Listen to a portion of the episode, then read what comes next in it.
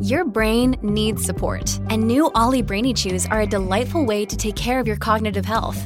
Made with scientifically backed ingredients like Thai ginger, L-theanine, and caffeine, Brainy Chews support healthy brain function and help you find your focus, stay chill, or get energized. Be kind to your mind and get these nootropic chews at ollie.com. That's O L L Y.com. These statements have not been evaluated by the Food and Drug Administration. This product is not intended to diagnose, treat, cure, or prevent any disease. La hora de la verdad. El análisis experto de Fernando Londoño de los hechos políticos y el acontecer noticioso de la zona andina y el impacto en nuestra región. Por Americano. Comenzamos. Queridos amigos, una reforma tributaria bien hecha puede salvar un país de una crisis económica. Mal hecha lo puede llevar a una crisis económica, a una crisis política o ambas combinadas. Una reforma tributaria tiene que hacerse con orden, continuo, con juicio, con mucho cuidado sobre lo que se está haciendo. Y estamos con un especialista, el doctor Luis Miguel Gómez Schauber, está con nosotros en la hora de la verdad americano. Doctor Luis Miguel Gómez, muy buenas tardes. Doctor Fernando, muy buenas tardes a usted, a la mesa de trabajo y a todos sus ilustres oyentes. Muchas gracias por invitarme. Bueno, hoy es 14 de julio, no se le habrá escapado. Día Nacional de Francia, la Revolución Francesa. ¿Por qué estalló la Revolución Francesa? Por una reforma tributaria mal hecha. Eso mucha gente lo ignora. Pero, así fue. Así fue. Luis XVI, Luis XVI estaba necesitado de dinero, consultó a su gente y le dijeron, convoque los estados generales y pídales dinero que usted necesita, haga una reforma tributaria. La reformó y eso cambió la historia de Francia y la historia de la humanidad. Eh, nada más positivo cuando se necesita que una reforma tributaria, ni nada más peligroso que una reforma tributaria mal hecha. Y, aquí en Colombia estamos presenciando el espectáculo de que cada ministro designado, antes de posesionarse, ya está poniendo impuestos y está hablando de nuevos gastos, que es una forma también de tributación a la inversa, y están eh, produciendo un, verdadero eh, colapso. La gente ya no sabe qué hacer, dónde la van a grabar, cómo la van a grabar. ¿Cuáles son los comentarios? Usted que es especialista sobre este tema fundamental. Muchas gracias, doctor Fernando. Sí, eh, primero para, eh, en, en, la misma línea de lo que usted comentaba, la Revolución Francesa, muchas otras revoluciones y movimientos y alzamientos populares han sucedido por razón de reformas tributarias. Nosotros eh, en nuestro país tenemos una costumbre altamente perniciosa, malsana, y es estar haciendo reformas tributarias que con los años se han vuelto cada vez más, más repetitivas, más frecuentes. Entonces, ah, en el gobierno de Santos, por poner un ejemplo más o menos cercano, se hicieron siete reformas tributarias, no cinco como suele decirse, sino siete reformas, unas más profundas que otras, pero fueron siete reformas tributarias en los ocho años. Y por consiguiente, la frecuencia de las reformas hoy en términos promedios está por debajo de los dos años. Reformas cada 1.6, 1.8 meses, reforma tributaria. Eso es ya un indicador que pone a la ciudadanía en una situación de absoluta indefensión, porque no es posible, no hay capacidad de entrar a conocer, asimilar y aplicar las normas de las reformas tributarias de manera ordenada. Es decir, el tema de la seguridad jurídica, que es un tema esencial en toda la organización, en todas las comunidades, en todos los países, aquí se está pervirtiendo de una manera gravísima hoy en día. Es decir, esa inestabilidad, esa inseguridad jurídica está afectando no solamente los negocios y las actividades empresariales, sino la actividad diaria. Todos los ciudadanos están esperando en cualquier momento que haya una nueva reforma. Y generalmente las reformas tributarias no son para aliviar la carga tributaria, sino para irla endureciendo.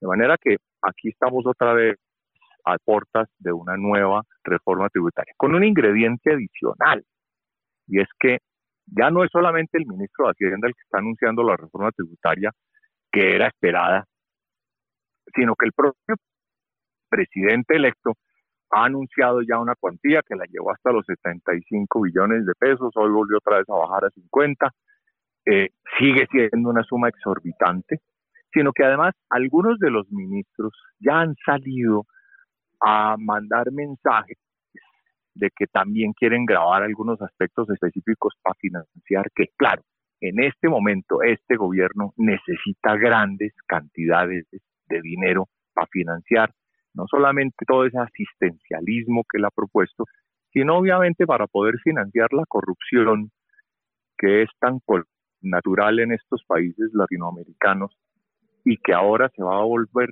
muy, muy importante de cara al Congreso de la República y a los honorables congresistas que para poder acompañar las reformas que van a continuar sucediendo, tiene que comenzar por esta que le va, repito, a suministrar los recursos financieros necesarios para poder mantener una gobernabilidad y no que esto se convierta en un desastre. Así es, y de esos ministros hay unos más ingeniosos que otros, pero cada uno se trae su historia, y una historia muy complicada. Por ejemplo, una reforma agraria sobre la base de una mayor tributación a las tierras eh, fértiles eh, que son inadecuadamente explotadas, eso es toda una reforma agraria sobre el campo. Eh, doctor, doctor Gómez, esto, esto no puede ser. Y es la ministra de Agricultura y es la ministra del Ambiente que trae también su reforma tributaria eh, cada uno. Y las comunicaciones y las MINTIC y las. Todas, todas, todas las ministras y todos los ministros tienen su, reforma tributaria. Eh, ¿Cuándo se pondrá en, en este orden? Yo recuerdo cuando asistíamos a los consejos de ministros eh, que se debatían todas las cosas, pero la primera y la última palabra la tenía el doctor Álvaro Uribe Vélez y las decía la primera y la última. Y asunto concluido. Roma locuta es causa finita.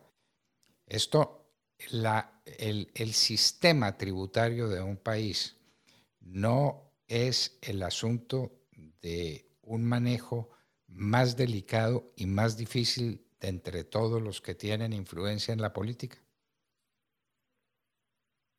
Correcto. Exactamente los temas tributarios son altamente sensibles. Eh, todos los temas tributarios que son eminentemente técnicos tienen que ser mirados y medidos con una gran con un gran cuidado, entre otras cosas porque los tributos, todos los tributos tienen algunos efectos de alguna medida, de alguna naturaleza en distintos campos, en el sector empresarial especialmente, en el sector productivo, pero además en, el comportamiento social cotidiano, en un montón de usos y cosas de las que los ciudadanos utilizan, consumen, aprovechan, y si llenan de impuestos, pues eso va a alterar eh, eh, no solamente la economía y tiene un impacto, sino además inclusive en los comportamientos sociales. Es que, es que la profundidad de las reformas tributarias eh, eh, tienen, tienen unos efectos que los llamamos nosotros extrafiscales eh, que tienen que ser claramente medidos. Pero además esto se va a volver el festival, la piñata tributaria, podríamos decir. Esto es una piñata tributaria.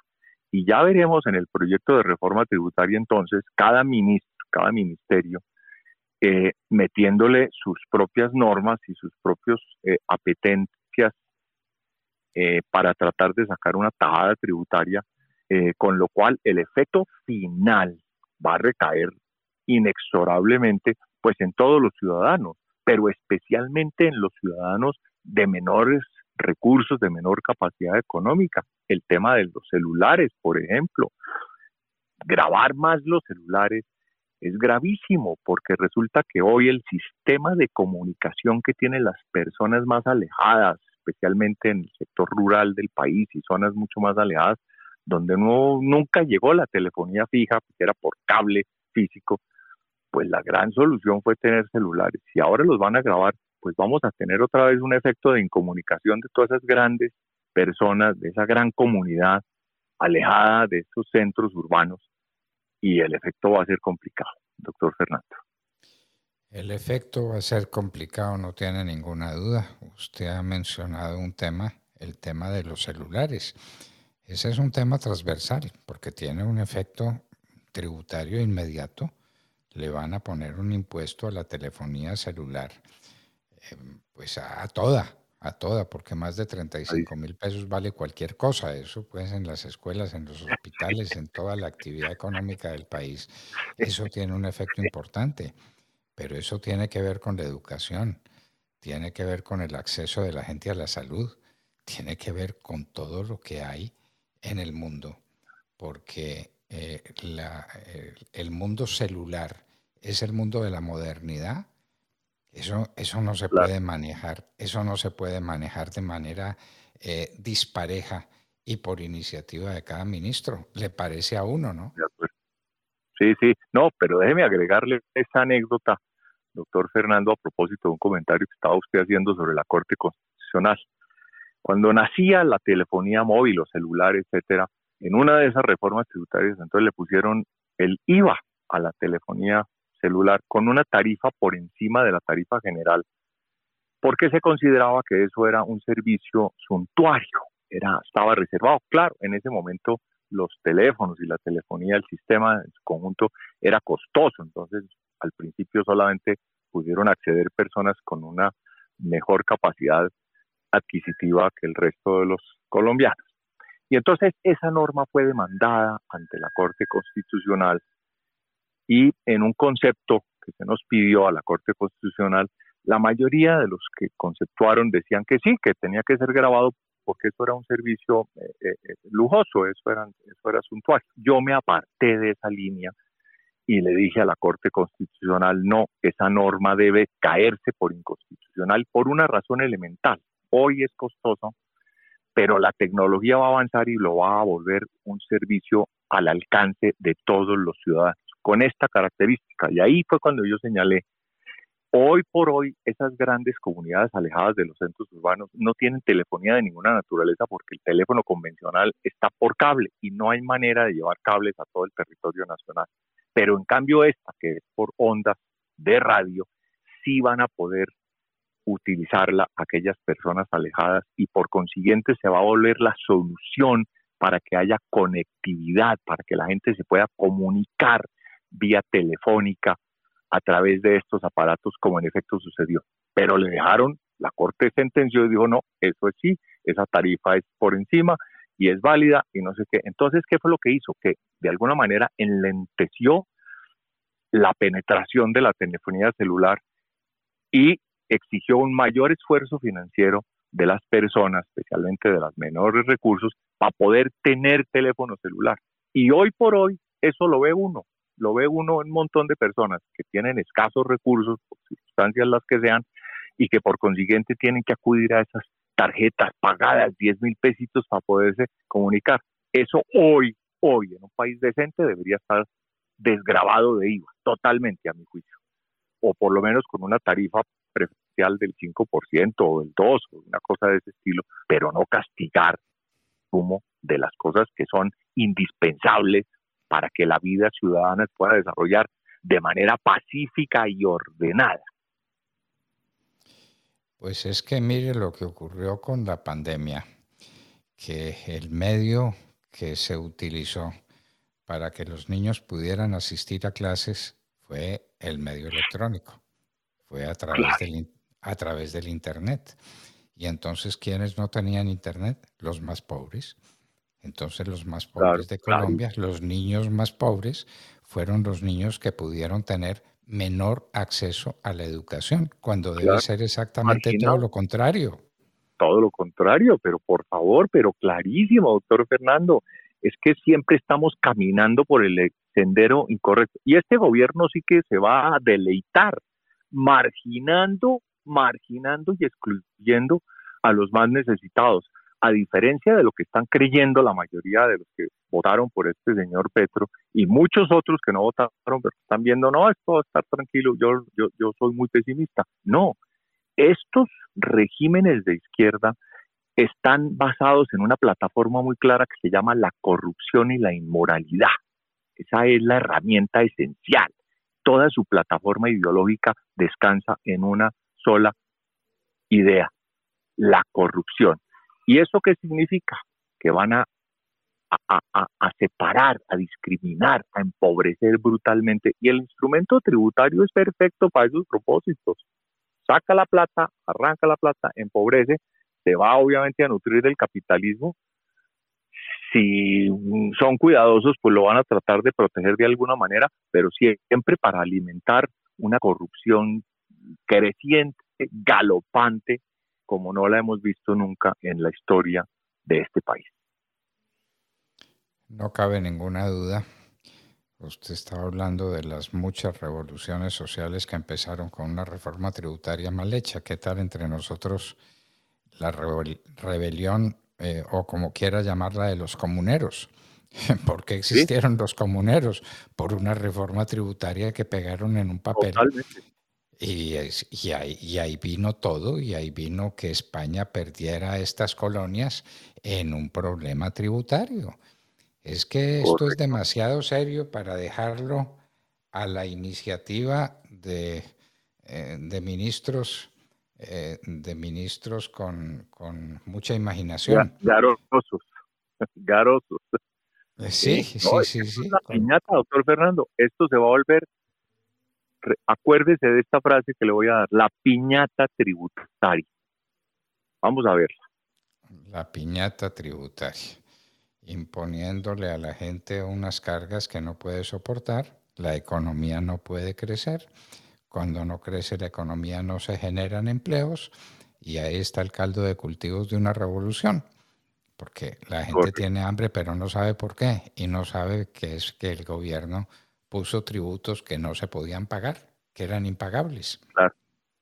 Y la manera de reprimirla va a ser con violencia. Ahí está. Ahí está. Pues doctor. la violencia ejercida por el Estado, ahí sí.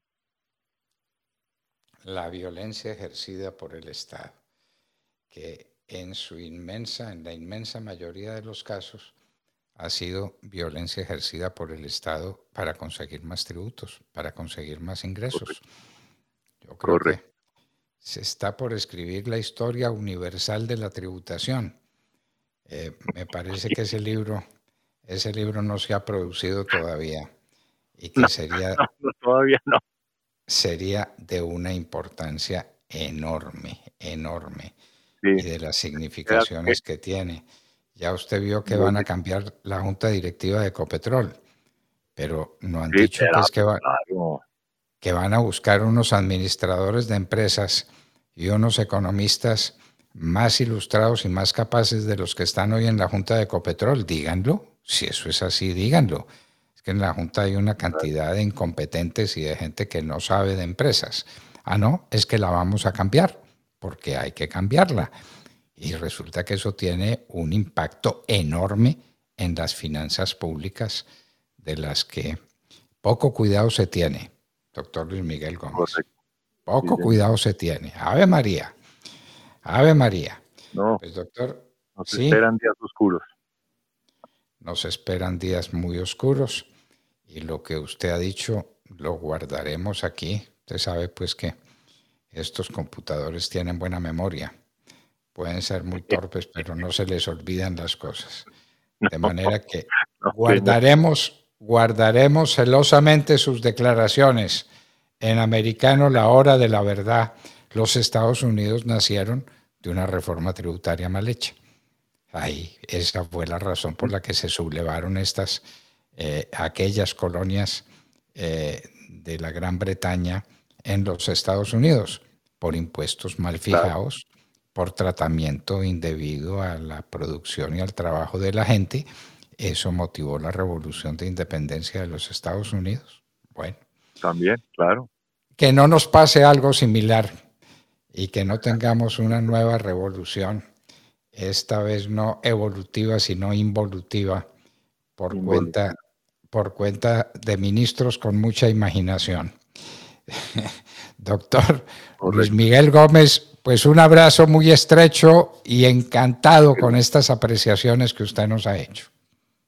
Muchas, muchas gracias a usted, doctor Fernando, muy generoso de su parte y siempre cuente conmigo para lo que necesite, obviamente. Muchísimas gracias. Luis Miguel Gómez, uno de los grandes especialistas en temas tributarios en Colombia, estaba con nosotros en la hora de la verdad y oyeron lo que dijo, ¿no es cierto? Ténganlo presente, no se les olvide. Este va a ser un régimen de corrupción basado en una tributación absolutamente absurda.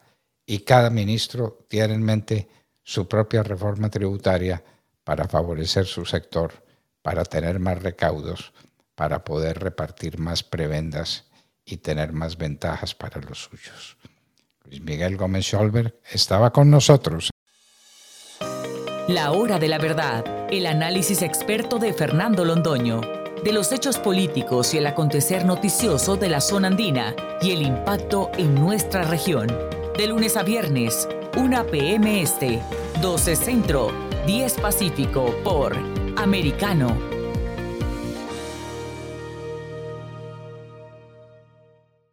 This podcast is a part of the C Suite Radio Network. For more top business podcasts, visit c-suiteradio.com.